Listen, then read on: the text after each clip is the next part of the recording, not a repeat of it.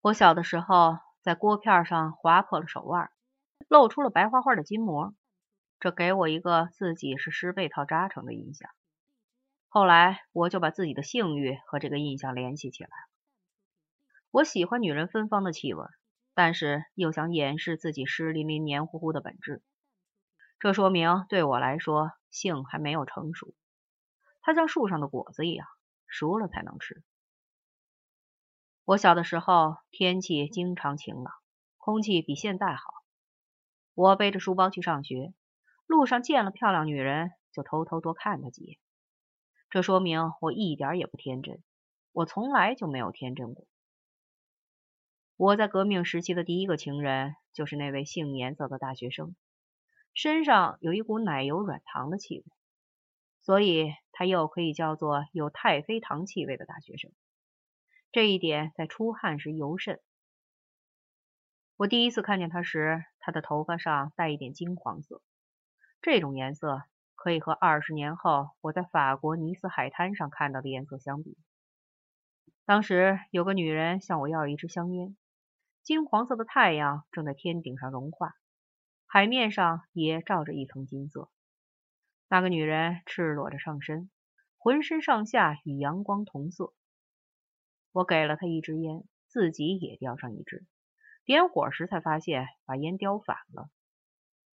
与此同时，我老婆对着我左边的耳朵喊：“你吃了。”对着我右耳朵喊：“你呆了。”她的气味又可以和后来我在美国注册学籍时所遇见的新生们相比。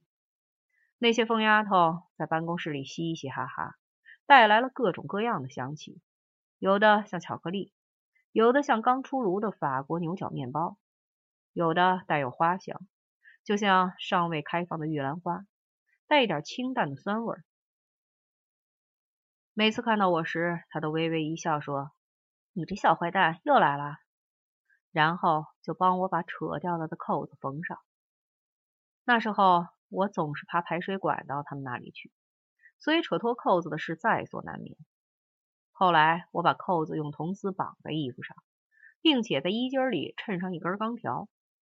这样做了以后，扣子就再也不会扯脱了。那时候我只有十五六岁，还是个小孩子。在豆腐厂里，查海英逼问我有关姓颜色的大学生的一切。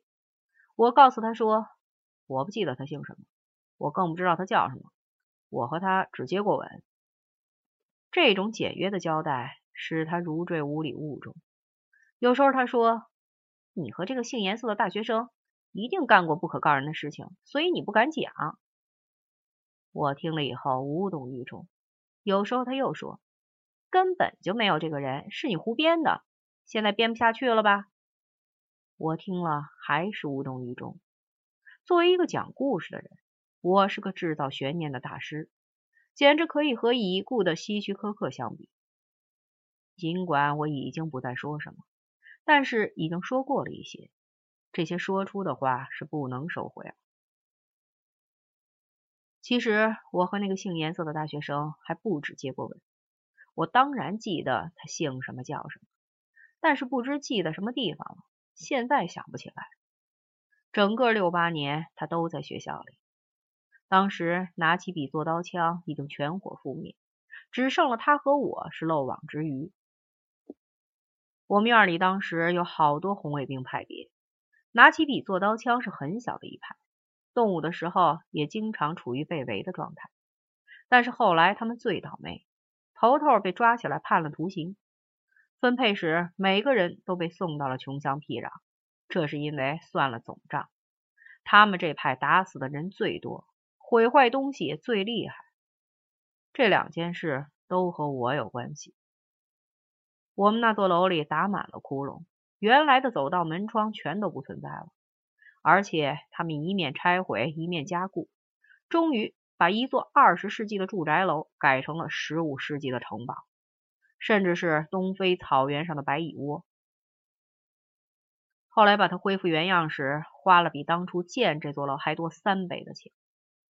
后来上面把他们集中起来办学习班，让他们交代谁倒这么干的。他们没把我说出来，因为说出来也没人信。我早就对他们说过，我就管帮你们打仗，别的都是你们自己的事儿。